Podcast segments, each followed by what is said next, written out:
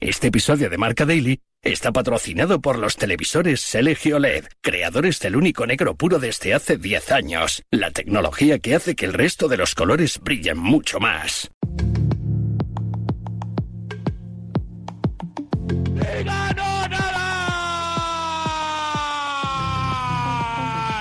¡Increíble! ¡Otro Roland Garros! ¡Qué afortunados somos por ver jugar este tío! ¡Por haberle visto ganar 14 veces en esta pista en la que ahora levanta los cielos! esos brazos que siempre ha levantado al cielo de París. Emoción en Rafa, emoción en su box. Y es que Rafa lleva toda una vida acompañándonos con sus victorias. ¿Os acordáis del incendio del Windsor? ¿Os acordáis del primer mundial de Alonso? Pues ahí ya ganaba Rafa Nadal Roland Garros. Ha pasado una vida y sigue ganando Rafa Roland Garros. Todos hemos crecido con él y es parte de cada familia de este país y del mundo entero porque Rafa es universal. Esta vez con 36 años, sin preparar y con un pie que le trae por la calle de la amargura, lo ha vuelto a hacer, ha vuelto a ganar 6-3, 6-3 y 6-0 a Casper Ruud en 2 horas 18 minutos de partido. Y he tenido miedo de anunciar las cosas eh, porque al final es un año sin competir y es una operación de cadera. Pero lo que más me preocupa no es la cadera, ¿no? sino es todo lo demás. Creo que estoy preparado y, confío y espero que, las cosas vayan bien y que me dé la oportunidad de, poder disfrutar en la pista atrás. Al final es mucho tiempo, con lo cual espero, eh, lo primero, pues eh, sentir otra vez esos nervios, esa ilusión, esos miedos eh, esas dudas. Y espero de mí, espero de mí no esperar nada. Esta es la verdad, eh, tener la capacidad de no eh, exigirme lo que me he exigido durante toda mi carrera. ¿no? Al final creo que estoy en una época diferente, en una situación y en un terreno, terreno inexplorado, con lo cual uno tiene interiorizado lo que ha hecho durante toda su vida, ¿no? que es exigirse el máximo. ¿no? Yo ahora mismo lo que espero realmente es ser capaz de no hacerlo, ¿no? de no exigirme el máximo, ¿no? de, de, aceptar que las cosas van a ser muy difíciles el comienzo y darme el tiempo necesario y, perdonarme eh, que las cosas vayan mal al comienzo, que es una posibilidad muy grande, pero saber que puede haber un, futuro no muy lejano en que las cosas pueden cambiar si mantengo eh, la ilusión y el espíritu de trabajo y el físico me responde. Rafa Nadal anunció el pasado viernes que vuelve. Lo hará 317 días después de su retirada ante Mackenzie McDonald en el Open de Australia, pero lo que hace 72 horas era todo felicidad. Ya no lo fue tanto ayer. El Balear reconoció abiertamente que le preocupa el no encontrar la motivación de estos últimos años. Rafa volverá como número 663 del mundo y teniéndose que amparar al ranking protegido o a las invitaciones de los torneos para volver a las grandes pistas. De momento lo hará primero en Brisbane y después a priori en un Open de Australia para el que debe esperar la confirmación oficial. Es martes 5 de diciembre, recibe un saludo de Pablo Villa y hoy Nadal y un regreso lleno de incógnitas en Marca Daily, un podcast patrocinado por los televisores LG OLED, creadores del único negro puro desde hace 10 años, la tecnología que hace que el resto de los colores brillen mucho más. Marca Daily. José Luis Escarvajano, la voz del tenis en eh, Radio Marca, y Joan Solsona, periodista Marca, especializado en el mundo de la raqueta, nos van a dar las claves de la vuelta de Rafa. José Luis, ¿qué es el eh, ranking protegido? El ranking protegido es un mecanismo que tiene el mundo del tenis para intentar ayudar a esos tenistas que han estado más de seis meses en el dique seco. Es el caso de Nadal, que va a estar eh, hasta 11 meses de, baja y que va a poder ayudarse en este ranking ranking protegido para entrar prácticamente en todos los torneos que quiera disputar, porque lo que hace este ranking protegido es eh, hacer una media de los puntos que consiguió en los últimos tres meses antes de la lesión y otorgarle el ranking que tendría en ese momento, con lo cual Rafa Nadal aparecerá como el ranking número 11 en los torneos que, que quiera disputar. Eso sí, no cuenta como cabeza de serie, así que podría enfrentarse a cualquiera de los tenistas importantes de los primeros eh, puestos eh, del ranking en eh, ya primeras rondas, pero por lo menos podría tener acceso a todos los torneos que él quiera, aunque es cierto que también yo creo que las wildcards o invitaciones de los torneos también podrían estar destinadas para Rafa en el caso de que él quiera competir determinado torneo, pero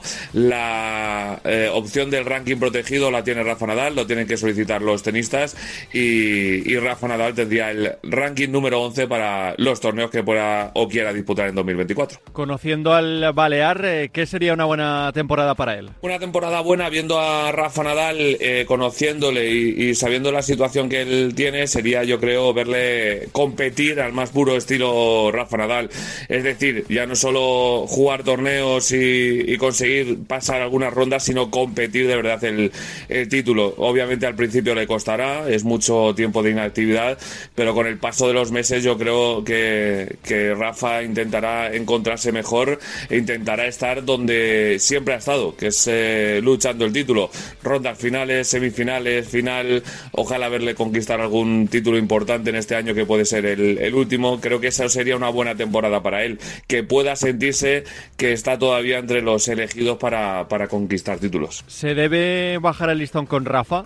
Sí, se debe bajar el listón, yo creo que sí. Eh, él mismo ya lo, lo, baja y él mismo acaba de decir que, que, su tarea principal también este año es no exigirse el nivel de exigencia que, que, se ha exigido durante toda su carrera. Ya sabemos la situación en la que está, el tiempo que ha estado sin competir, los problemas físicos que le vienen acompañando durante muchos años y especialmente en los últimos tiempos. Y bueno, yo creo que eh, ver a Nadal sobre las pistas eh, otro año más para nosotros es un, regalo y creo que eh, todo lo que venga eh, será digno de, alabar, pero que, no creo que haya que exigirle ya a estas alturas de, carrera y, de vida a Rafa Nadal absolutamente nada. Así que yo creo que sí, eh, será complicado a lo mejor verle en un torneo no llegando a, a, donde él suele estar. Si pasa, que ojalá no, pero, pero no por ello tenemos que que exigirle más de lo que él puede dar, que creo que ya hace bastante tiempo que nos está dando más de lo que podíamos exigirle a cualquier deportista español.